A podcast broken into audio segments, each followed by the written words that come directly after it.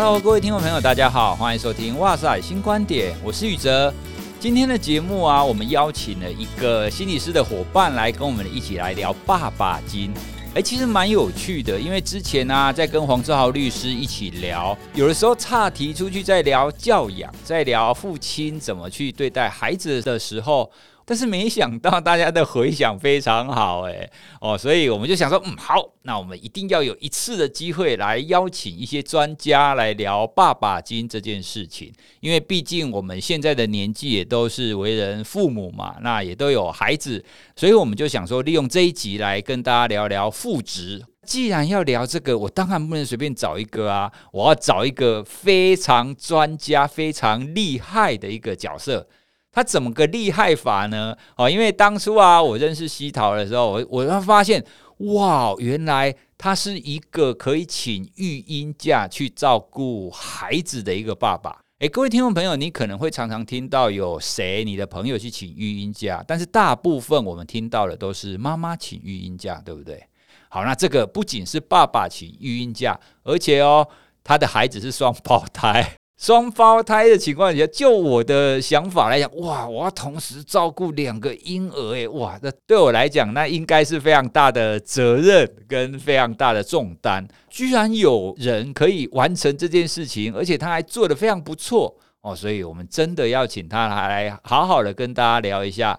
好，那听众朋友就让我们先欢迎今天的来宾林希桃临床心理师。大家好，我是心理师林希桃，我现在的主要工作就是从事一个行动心理师这样。好，那西桃呢？他之前因为也照顾两个新生儿嘛，哦，就两个婴儿从出生你就开始育婴假，就照顾他们，所以你在这过程当中有非常非常多的经历。然后你也写了一本书，叫做《心理师爸爸的新手育婴笔记》。哦，就是把你这一这几年的主要心得都写在里面。对对对对，这本书其实就是把我的育婴的过程的一些疑问啊，我自己遇到疑问，我都把它等于说去查一些资料，然后把它就是诶确认，诶这真的有一些科学上面的证据，然后就把它写出来。那当然不是那么枯燥乏味的，里面会提供很多，就是说，诶我育育婴的过程到底遇到什么样的困难，我都会把它写出来。这个也是市面上比较少见的，就是说由爸爸的观点来写的育婴的书，因为我们市面上看到的书其实都是妈妈观点，对对，因为很少是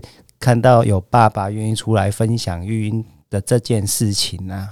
我的比较多的就是读者的回馈里面都是说，哎，他的太太就是去买了这本书，然后一定要塞给先生看这样子，对。所以你你会不会出了这本书反而害了爸爸？对，就是他们可能负担会变重这样子啊，他们就可能需要多理解一下一些育婴的相关的知识哈。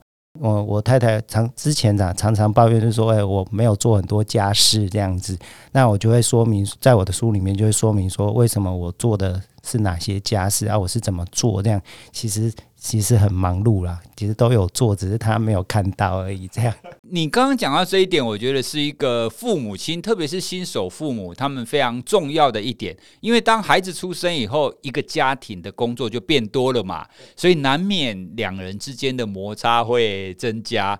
那有很多人可能对于心理师或者是心理学者，他们可能会有一种期待，觉得说：“诶，你们不是心理师吗？你们应该很会沟通啊，你们应该很会同理啊。”那你。在家庭是不是都不会吵架？你们照顾小孩是不是都不会有问题？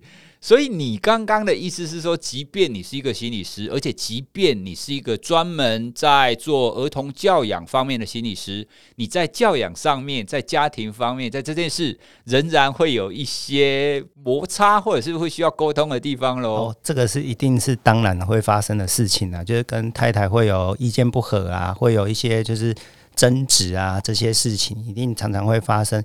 尤其是在新手父母，因为一开始像我们家比较特别，就是他是双胞胎嘛，一次就是两个小孩，照顾的负担是非常非常重的哈。其实我们每天就是光洗奶瓶就大家都无法想象了哈。一开始就是他回到家里面，他就是每天要喂六顿奶，一个小孩就用掉六只奶瓶嘛，然后两个小孩就十二只奶瓶，所以我们那个奶瓶的那个就是消毒器啊，是一直在运作的这样子。哦，对，那个消毒器一次好像只能用六只嘛，对不对？欸、我们是买比较大的，可以放九只的。哦，那还是不够，因为你们十二只。对，所以就是其实就是几乎睁开眼睛就是在吃饭，就对了。然后吃完饭过没多久，他可能就是会大便啊，会尿尿啊，就处理他的有点像生活的琐事这样子。处理完这些，然后有时候他又呃有一些小状况，你又弄一弄，哎，又到下一顿要吃吃奶的时候又到。我觉得最大的挑战是一开始小朋友没有办法睡过夜这件事情。对，哦，这个应该是说前面大概三个月到五个月哈，这个真的是。都是晚上我都值大夜班，因为我那时候就决定就是开始请孕假，我从孩子出生就开始请，我请满了两年哈，就是大概七百天的时间这样子。我请了孕假之后，当然就是可能会有遇到一些就是呃不同的声音啊，有一些长辈就是说，哎，男生请孕假可以吗？对啊，哎，会你真的会泡奶吗？你有办法照顾好两个孩子吗？对啊，你会换尿布吗？你会剪指甲吗？然后你会帮小朋友洗澡吗？我是说，我都不太会啦，哦，但是我愿意试试看去学习。嗯，那我觉得这是一个还蛮重要的心态啦，就是说学习一些育婴相关的知识是必备的。我觉得你出的这本书啊，就心理师爸爸的育婴笔记，真的非常适合当所有新手父母，特别是怎么让一个爸爸成为是神队友。好，因为我们在育婴的过程当中，就像你刚刚讲的啊，我们一定会有非常多不明白的地方。那这些不明白的地方，我们总是要有一些依据嘛。那通常我们都希望它是一个科学依据，而不要是什么古老传下来的习俗啦。小孩子不能睡觉，就带他去收金啊之类对的，那你刚刚提到育婴假，诶，我真的非常好奇，你当时决定要请育婴假的这个心情，跟你在执行过程当中，你有没有后悔过啊？因为这是非常艰辛呢，而且你是双胞胎，对不对？哦，关于双胞胎，我想要先分享一下我以前的美丽的幻想。因为以前还没生小孩的时候啊，总是会觉得说，哇，生双胞胎好像很好诶，一次有两个，而且心理学家就会有一种很奇妙的想法，嗯，生双胞胎我就可以来做实验，对。对 我在这边要跟告各位讲，这真的只是我们的美丽的幻想而已。我们就算有双胞胎，我们也不会这样子做的，对。但只是因为学习心理学过程当中，总是会有一些很奇怪的想法哈。那就是这样。好，那但是呢，等到我刚开始当爸爸以后，我真的发现。当双胞胎的父母亲真的是一件非常不得了的事情。对，其实一加一并不是等于二，而是可能是三或四。对，对，因为他的整个工作量会变得更复杂，就对了。对，对，所以你在请育婴假这个这件事，你有没有请了几天以后就后悔了？应应该这样讲了，我慢慢的来描述整个过程啊。一开始就是我先跟我的太太商量嘛，就是说，哎，这个因为我是怀同卵双胞胎，哇。更好的实验对象，对对对对，就是长得一模一样的这样子哈。那他去测的各种指数就会比别人高很多，医生就会很紧张，就会说：“哎，你这个很有可能是子宫外孕，好，或者是说有一些不正常异常的状态。”慢慢的去检查才知道说指数比较高，原来是怀了同卵双。对。哎，可是，在一刚开始的诊所，他们没有照超音波，没有照出来。一开始看不出来，因为一开始太小太小哦。对，okay、它只是那个那些什么激素都比较高哦。对，对，但是超音波上面是还看不出来，还看不出来。但是他知道你怀孕了啦。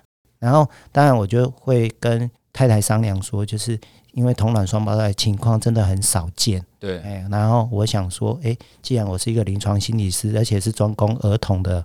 我自己是不是可以来试着带带看？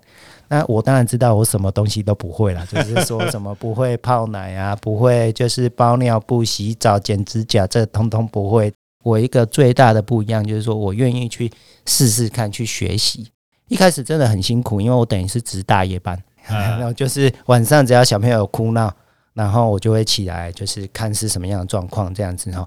那双胞胎最令人崩溃或者是挑战的地方，就是说一个小朋友哭完，接下来换另外一个这样。哦，他们不会一起，他们不会轮流，对，他们会轮流这样子哈。然后你你处理完第一个，可能已经过完一个多小时了，然后再处理下一个，然后那个你就会发现，哎，怎么天空已经亮了这样子？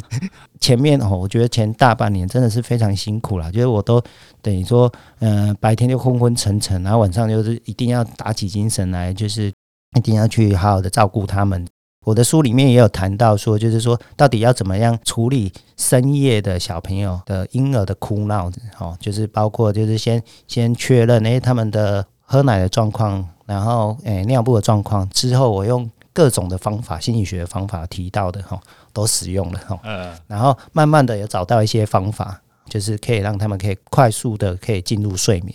所以在那一段时间，你就是两个小孩的主要照顾者嘛，对，哦，因为你请育婴假那。你孕假结束之后，你主要照顾者的身份有改变吗？应该是说，诶、欸，因为两个小朋友哈，真的就是照在照顾的压力上面真的是很大，所以其实并不能说只有我在照顾，而且而且太太也负担了很大，分担对，分担了很大的一个部分。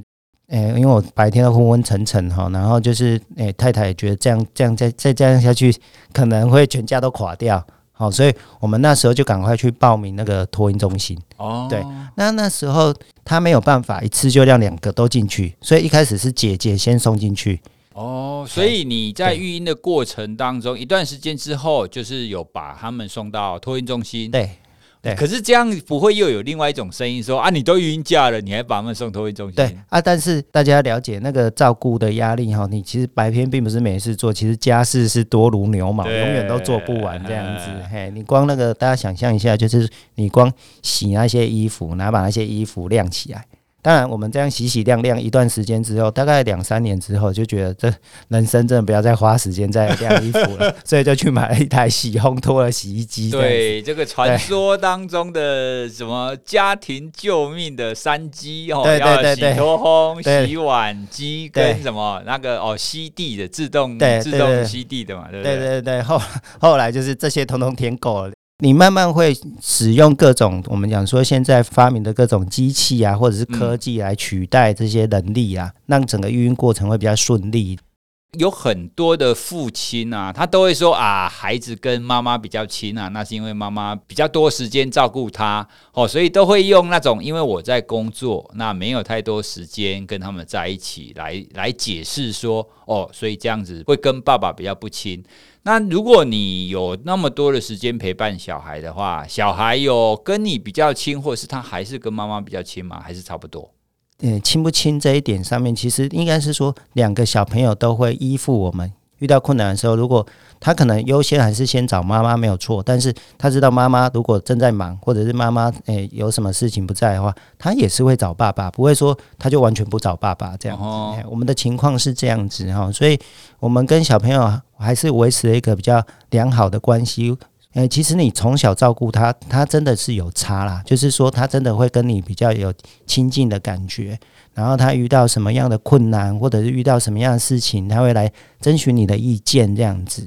也就是说，我们不应该用那一种反正孩子就比较亲妈妈这样子的一个观点去想说啊，没有关系啦，反正他都去找妈妈就好啊，不用找爸爸。其实爸爸也应该是在教养上有非常重要的一个责任跟他的功能嘛。有没有知道有一些研究，他们在谈说父亲哦父职这件事情，在教养孩子上是不是有什么比较重要，或是不重要？哦，有有没有这一类的说法？二零一三年的时候，就是 OECD 哈，就是经济暨合作组织哈这个单位。去调查他的会员国里面哈，大概有十几个国家加入哈，然后他就去发现说一件很重要的事情哦，即使他们一直推广，就是说，诶，父亲也要协助育婴哈，但是爸爸的育婴的时间还是相对来讲还是非常非常的少。他去统计那时间哦，发现就是说，平均来讲，OECD 的会员国的父亲哈，每天只花在育婴的时间只有八十分钟。妈妈通常是一百四十分钟，哈，就是大概两倍的时间。对。然后呢，最低的大家应该有听过，就是日本哈，他每天爸爸只要花二十分钟。二十分钟，连连看一部剧的时间都不到。对，他可能就是每天可能跟小朋友 say 个 hello 哈，然后晚上可能拍他一下，然后陪他睡觉，这样就大概二十分钟这样而已，其他时间都没有花在小朋友身上这样。哦，台湾可能比日本好一点，但是可能也不会好到哪里去哈、对，但是台湾我目前就是没有找到就是相关的统计的结果啦哈。但是我猜可能大概在一个小时到一个半小时之间，就是我们可能大概在那个 OECD 的平均的范围里面。当然，它这个统计不是只有要为了要统计时间哈，它就是要说明说，父亲如果投入了育婴哈，对整个家庭到底有什么好处哈。第一个最简单的好处就是说，你跟小朋友会比较亲近嘛，哈。然后在未来的小朋友的认知跟行为上面的表现会比较稳定。那我们再讲白话一点哈，父亲投入育婴的家庭的小朋友哈，他未来他的智商会稍微高一点点，哦，比较聪明一点，比较聪明一点。虽然这个证据还不是很强，但是他有看到这个这样的趋，这个倾向的倾向这样的趋势，所以会鼓励小朋友一定要育婴。鼓励我刚刚讲错，刚刚应该是要鼓励父亲要育婴呐，哈，然后就是说，另外父亲投入育婴哦，整个家庭的气氛会变得比较好哦。大家有听过一个俗语，就是哈，妈妈不开心，全家都不开心。对，真的。爸爸愿意投入育婴哈，其实整个家庭气氛就会变比较缓和了。父亲有投入育婴，一开始有投入育婴的人呢，他在未来小朋友有各种就是活动的时候哈，其实父亲就会比较愿意投入。这个研究很有趣的地方在于说，到底父亲这个育婴的时间到底要多久哈？这个效果才会出来？他说不用很久，只要两个礼拜。两个礼拜。对，所以你育婴假你只要请两个礼拜，这个效果就可以出来了。好，这个提供给就是广大的新手父母，就是参考看看哈，就是鼓励你的先生全职的育婴两周的时间，他可能未来他就会知道说。哦，养小孩真是一件不容易的事情。好，他一定要在各种可以协助的时候，一定要协助，好好的协助这样子。好，然后他的小朋友也会比较稳定啊，然后他也会对这个各种的，就是育婴的活动啊，各种做家事啊，也会比较理解。诶，我从你刚刚所描述的那一些研究结果啊，我得到一个很有趣的结论呢。因为有很多父亲啊，他们总是会觉得说啊，我又不知道，我又不懂怎么做。对不对？可是你刚刚有提到，事实上他只要可以投入的时间变长，他父亲其实自然而然会成为是家庭这个气氛的其中一个调节因素嘛。对对对。因为很明显的，妈妈如果太累，那妈妈心情就会不好；妈妈心情不好，大家就都不好嘛。对。那这个时候，只要你可以进去更多一点，妈妈心情就更好一点，更好一点，整个家庭就会整个变好啦。所以所谓的我们常常说。爸爸怎么成为一个神队友，而不要变成猪队友？其实重点不见得是你真的做了多少事，而是你有没有真的投入心力在里面做嘛？对不对？尤其是现在，就是妈妈通常都没有办法是全职妈妈，现在都是双薪家庭。对，嗯，其实太太也有工作正在做，也是忙了一整天了啊。那你也不能说只有先生在忙。妈妈也是做了一整天的工作了，那她也是耗费掉她很大的心力了嘛。到晚上的时候，她如果还要再负担育婴的工作，大家可以理解，一定是非常非常累的哈。那这时候其实如果爸爸可以多出一点心力，多投入一些给小朋友哈，其实小朋友就会很开心哈。所以这样的好处是说，他比较大的时候，他会把他遇到各种困难来告诉你，征询你的意见哈。就不会像我们现在，诶，社会上很看到很多社会新闻啊，就是说，啊，我都不知道这个小朋友在想什么。对，因为其实现在我有的时候会遇到一些我的老朋友，他们呢多半都是比如说工程背景啊，或者是他们属于那一种比较努力赚钱养家的爸爸，然后他们的孩子多半就会是青春期。然后他们就蛮常聊一件事情，就是怎么办？孩子进入青春期了，我都不懂他，他也不懂我，他也不来找我，这真的是一件非常困扰的事。从我们跟孩子互动跟教养的过程当中，事实上你要避免孩子长大后都不理你，其实最好的方法就是你从小就要投入嘛。对对对对对。然后就是诶，另外提醒大家一下，就是说哈，现在其实都很鼓励，就是说父母亲在诶有空的时间，就是多阅读各种就是绘本或者是童书啦。其实我们做这件事情呢，就是大概在小朋友大概六个月的时候就开始了，每天就是都会选两本，一人一本嘛，哈，为了要公平哦，大家都 都有机会念到书。哎，等一下，对，你们两个人不能一起念同一本吗？哎，他们是一起听同一本，然后但是另外一个人要再选另外一本。每个人都有选择的机会。哦，我还以为你们还要分开跟他讲。哦，没有没有没有，是一起听啊。讲的时候是一起听，啊、但是他他会觉得说这一本是我选的，所以等一下另外一本是换我选的。我们就这样子，就是每天每天都念两本哈，一直持续到现在。我们那时候有认真的算了一下，我们大概这样子念了绘本，大概念了大约三千本左右，超过了。那这样的好处，其实小朋友的语言能力就会变得非常的好。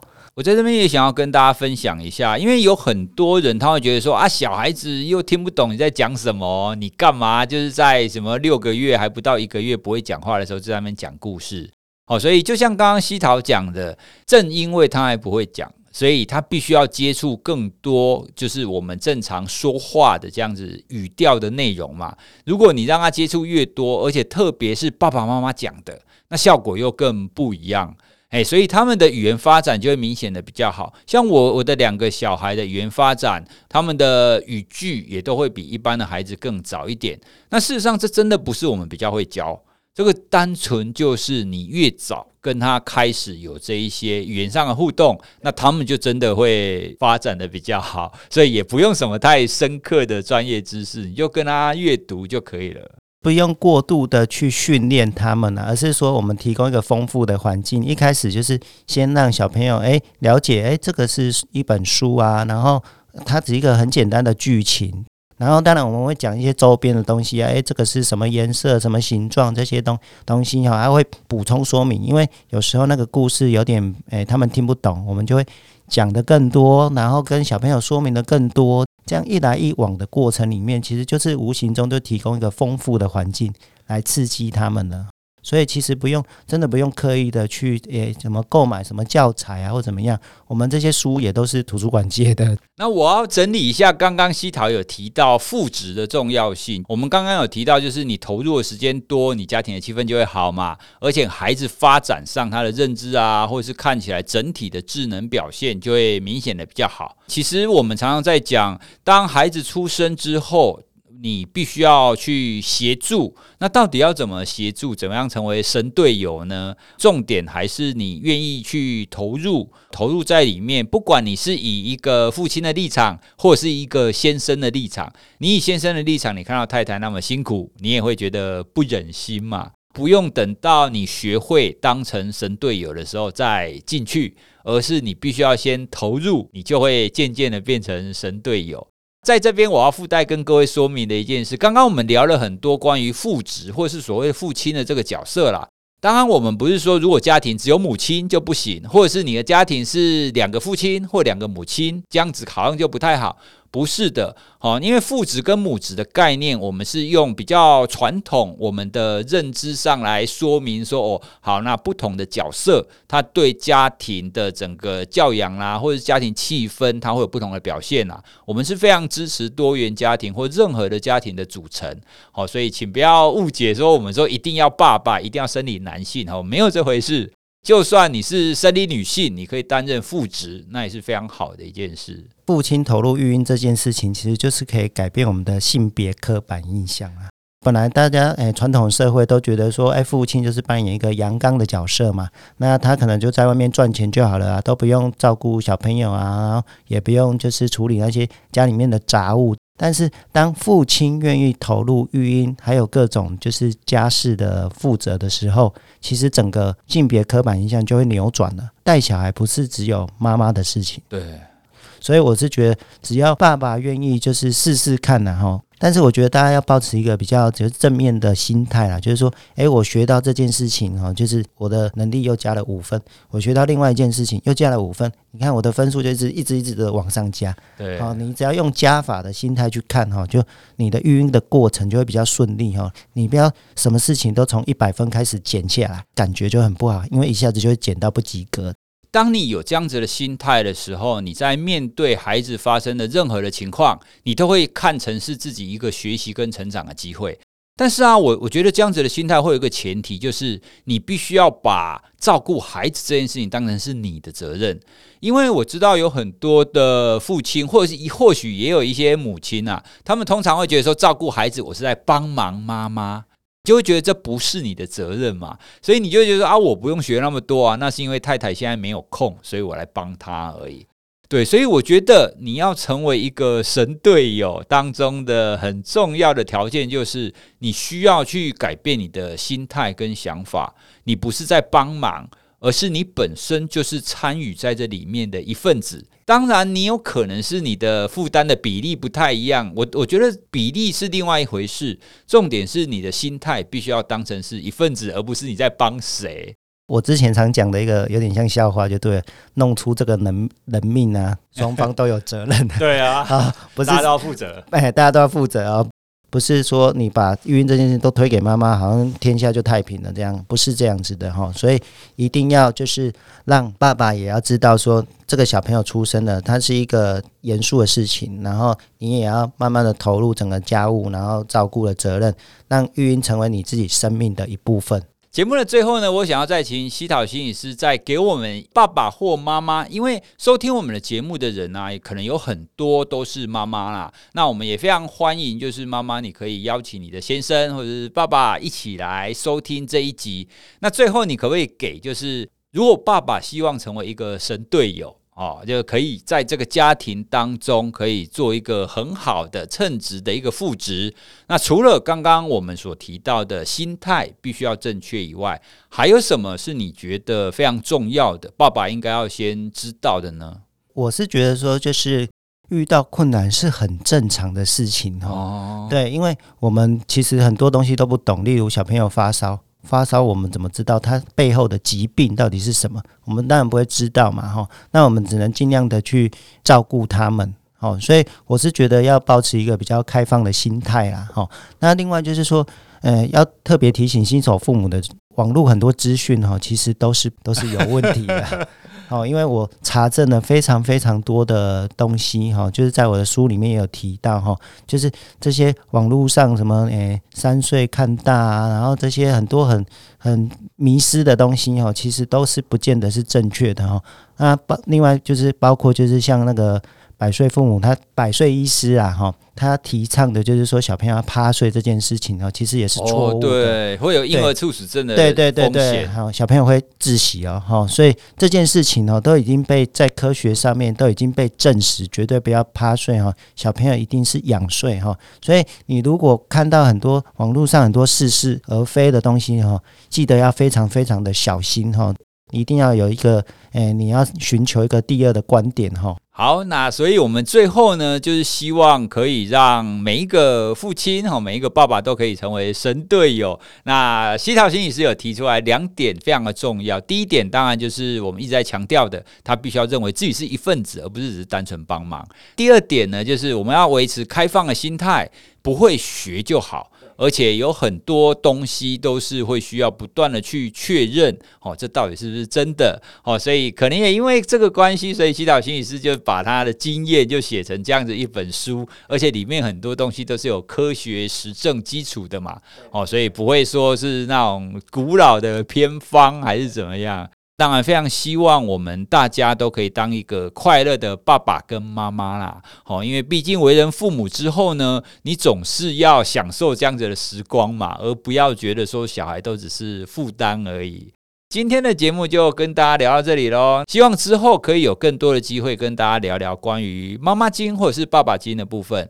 那我们节目呢，会在我们的 IG 上面会有一则贴文，是专门 for 这一今天的这一集。如果各位听完之后有什么想要留言的、想要回馈的，或者是想要问西桃心理师的，都欢迎各位可以到 IG 的这一则贴文下面留言哦。那当然也欢迎你可以私讯给我们。好，那我们今天这一集就跟大家聊到这里喽，拜拜，拜拜。育婴的过程难免有很多事情或突发状况，我都想象成野外求生或生存游戏的挑战，极端训练我们的大脑功能，这未尝不是育婴假中小小的乐趣。我是林希桃临床心理师。